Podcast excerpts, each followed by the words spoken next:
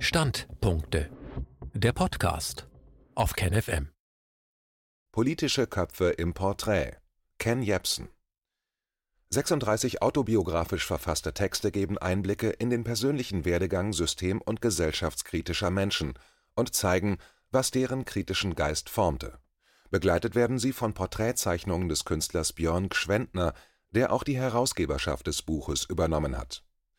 Dies ist ein Exklusivabdruck aus dem Buch Politische Köpfe im Porträt mit freundlicher Genehmigung des Promedia Verlags, Wien.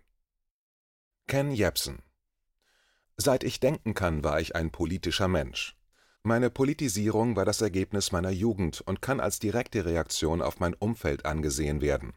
So wie der Sohn eines Bergführers quasi nebenher alles über Berge, wie man sie besteigt und wann sie gefährlich werden können, lernt, ohne dies als Unterricht in Bergsteigen zu empfinden, habe ich gelernt, einen Blick für das zu entwickeln, was man unfaire Verhältnisse oder Klassenunterschiede nennt.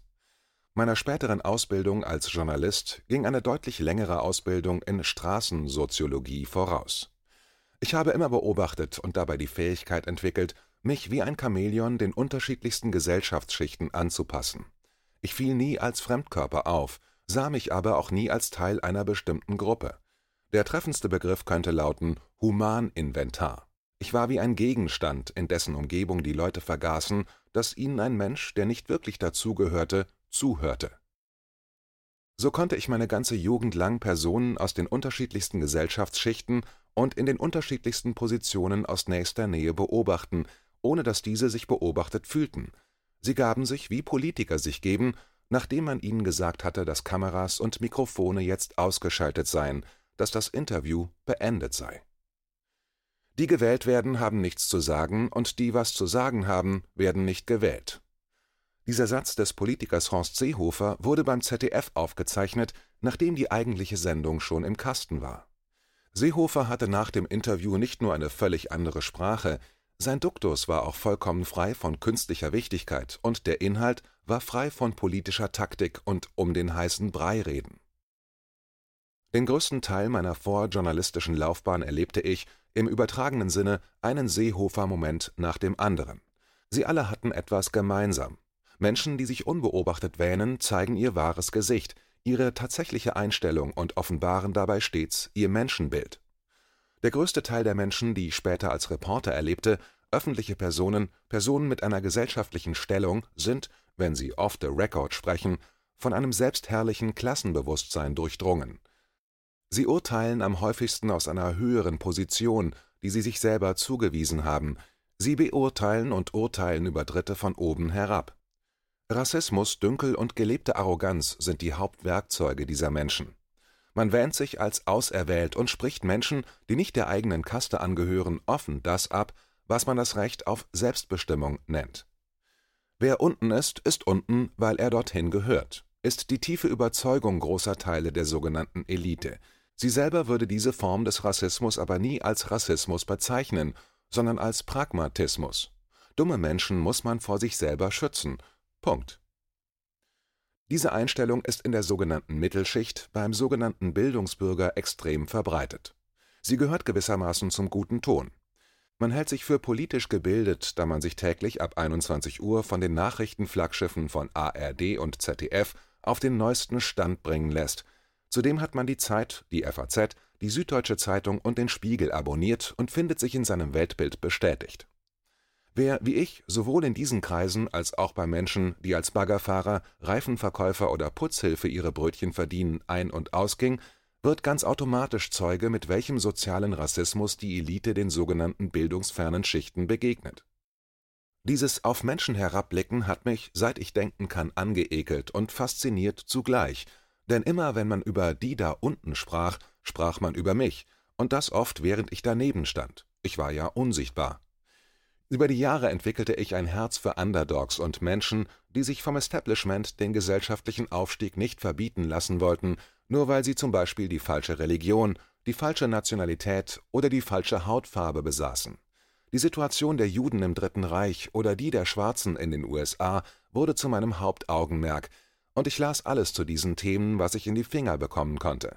Natürlich auch die Biografie von Malcolm X, die mich maßgeblich politisierte, der praktische Widerstand einer Rosa Parks, der scharfe Verstand eines Thomas Sankara oder eines James Arthur Baldwin, die Entschlossenheit eines Muhammad Ali, das Vertrauen in die symbolische Tat als effektives Instrument, um eine Veränderung herbeizuführen, eines Abi Nathan. Wer den gesellschaftlichen Umgang mit Rassismus, Rassentrennung und nicht zugestandenen Bürgerrechten genauer studiert, kommt zu dem Schluss, dass die letzten Endes mit Gewalt aufrechterhaltenen künstlichen Klassenunterschiede nur durchgesetzt werden können, da sie mittels Propaganda als natürlich verkauft werden. Um sie über Jahre in der Bevölkerung zu implantieren, bedarf es Massenmedien, und diese Massenmedien haben sich von Anwälten der Massen in Komplizen der Elite verwandelt. Vor allem ihre Form der ideologisch frisierten Darstellung der politischen und gesellschaftlichen Realität macht den vom System praktizierten Rassismus für die Betroffenen, die Opfer, nahezu unsichtbar. Im Sinne der Eliten publizierende Massenmedien verteidigen den alltäglichen Klassenrassismus, indem sie behaupten, es gäbe ihn gar nicht. Wer etwas anderes behauptet und seine Behauptungen auch noch bereit ist vorzulegen, wird auch 2020 wieder zu einem von Moskau ausgesteuerten Agenten und Propagandisten erklärt. Wir leben in einer Zeit, die massiv an McCarthy der 1950er Jahre erinnert. Massenmedien beschreiben die Realität nicht, sie erzeugen sie. Zu diesem Schluss muss jeder selbstständig denkende Mensch automatisch kommen, wenn er die erlebte Realität mit dem abgleicht, was in der Zeitung steht. Dass den meisten Journalisten dieser Abgleich nicht gelingt, ist dem simplen Umstand geschuldet, dass Journalisten heute kaum noch Zeit haben, autark zu recherchieren. Sie schreiben in der Regel voneinander ab, holen 80 Prozent ihres Weltbildes aus dem Ticker privater Nachrichtenagenturen und bewegen sich außerhalb der eigenen Nachrichtenblase nur, wenn sie den eigenen Kindern beim Surfen im Netz zusehen. Kaum eine Berufsgruppe lebt so konsequent in einem Elfenbeinturm wie Journalisten. Je höher die Position bei Sender oder Gazette X, je unwahrscheinlicher ist es, dass diese Menschen auch nur den Hauch von einer Ahnung haben, wie die Welt außerhalb ihrer Blase wirklich aussieht. Journalisten sind in der Regel Menschen, die ihre politische Bildung aus einer Zeitung beziehen, für die sie selber schreiben.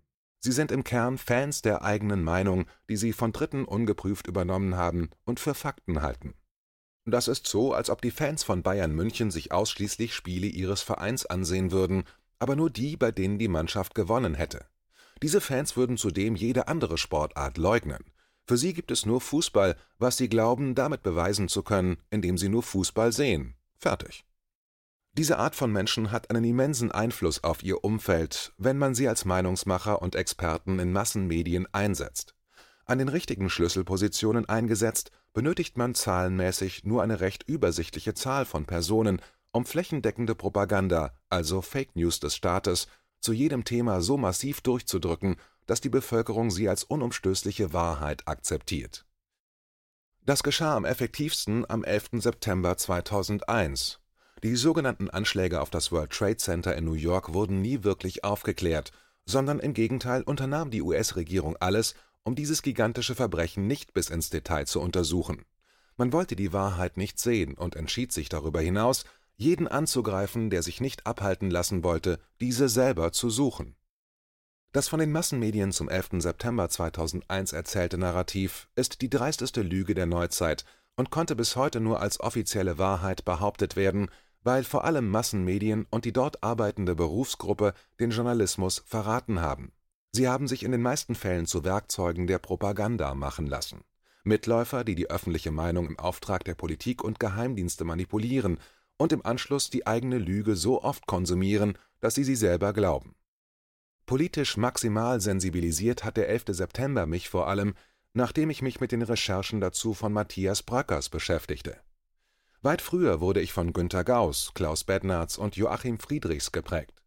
Diese Journalisten hatten eine Haltung, und diese hätte es ihnen unmöglich gemacht zu akzeptieren, dass das Grundgesetz, wie aktuell geschehen, zu weiten Teilen außer Kraft gesetzt wird, weil die Politik dies so beschlossen hat.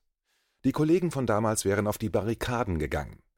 Dass wir es heute mit einer geschlossenen Mainstream-Pressewand zu tun haben, ist dem Umstand geschuldet, dass jeder, der es wagt, sich gegen die Mainstream-Meinung im eigenen Haus zu positionieren oder einer abweichenden Meinung eine Stimme zu geben versucht, im Anschluss extreme Probleme bekommt, die leicht zum Ausschluss aus dem Unternehmen führen können. Die innere Pressefreiheit wurde über Jahre konsequent abgeschafft. Wer heute frei publizieren möchte, muss ins Internet ausweichen und benötigt eine eigene Homepage und am besten einen eigenen Server. Publiziert er ausschließlich über soziale Medien mit amerikanischen Besitzern, wird er abgeschaltet, wenn er vom Mainstream abweicht. Zu den Personen, die mich in den letzten Jahren am meisten beeindruckt haben, da sie trotz massivem Gegenwind nicht aufhören zu veröffentlichen, was sie für richtig und wahr halten, gehören Julian Assange, Edward Snowden und Noam Chomsky. KenFM ist crowdfinanziert und unabhängig. Leiste deinen Beitrag zu freier Presse und unterstütze unsere Arbeit finanziell. Wenn du zukünftig keine Beiträge verpassen willst, abonniere den KenFM Newsletter und installiere dir die KenFM App für iPhone und Android. Weitere Informationen auf kenfm.de/support. Hallo Community. In diesem Video möchten wir euch das Thema Bitcoin ans Herz legen. Wir werden euch erklären, was Bitcoins sind, wie man damit bezahlen kann und welche Bedeutung diese Währung für KenFM hat. Viele von euch haben sicher schon von Bitcoin gehört oder nutzen es sogar privat. Wie ihr KenFM mit Bitcoins unterstützen könnt und warum das für uns aktuell sehr wichtig ist, verraten wir euch jetzt. Das ist ein Bitcoin. In Wirklichkeit existiert so ein Bitcoin aber gar nicht. Es gibt ihn nur virtuell im Internet als digitale Währung in einem digitalen Konto. Bitcoin ist eine sogenannte Kryptowährung, die bekannteste weltweit. Man kann damit via Computer oder Smartphone einkaufen, spenden oder sich gegenseitig Bitcoins zuschicken. Bitcoins kann man wie Währungen oder Edelmetalle zum aktuellen Wechselkurs kaufen, verkaufen oder von Freunden zugeschickt bekommen. Einzige Voraussetzung ein E-Wallet, zu Deutsch eine elektronische Geldbörse. Das ist ein Account oder Konto, über das man Bitcoins empfangen oder versenden kann. Wie ihr wisst, nutzen auch wir bei KenFM schon seit ein paar Jahren Bitcoin, damit wir im Notfall auch finanziell unabhängig bleiben können, zum Beispiel von Banken, die uns nicht mehr mögen. Da viele Banken mit unserer Berichterstattung nicht einverstanden sind und nicht im Zusammenhang mit KenFM genannt werden möchten, kam es in den letzten Monaten so weit, dass uns gar keine Bank mehr mag. Weshalb wir leider damit rechnen müssen, vom kompletten IBAN-Zahlungsverkehr ausgeschlossen zu werden. Deshalb der Appell an euch, beschäftigt euch jetzt schon mit der Funktionsweise von Bitcoin, damit ihr uns auch im Notfall trotzdem weiter unterstützen könnt. Alles, was ihr dafür tun müsst, ist, eure bisherige Unterstützung in Euro einfach in Bitcoin an uns zu senden. Dazu legt ihr einfach eine kostenlose E-Wallet an, wandelt einen Betrag eurer Wahl in Bitcoin um und sendet uns diesen an unseren Bitcoin-Account. Den Link findet ihr unter jedem unserer Beiträge sowie unter diesem Video. Alternativ dazu könnt ihr aber auch diesen QR-Code mit eurem Smartphone scannen. Übrigens, eine detaillierte Schritt-für-Schritt-Anleitung haben wir zum Nachlesen für euch schon einmal vorbereitet. Ihr findet sie auf canfm.de/bitcoin. Ob Bitcoin oder Kryptowährungen wirklich die Zukunft des Geldes sind, wissen wir nicht. Aber vielleicht ist das bald unsere einzige Option, so unabhängig wie möglich und vor allem ohne Bankkonto für euch in Zukunft weiterhin freien und unabhängigen Journalismus machen zu können. Wir hoffen sehr auf eure Unterstützung und sagen jetzt schon tausendmal Danke. Euer Team von KenFM.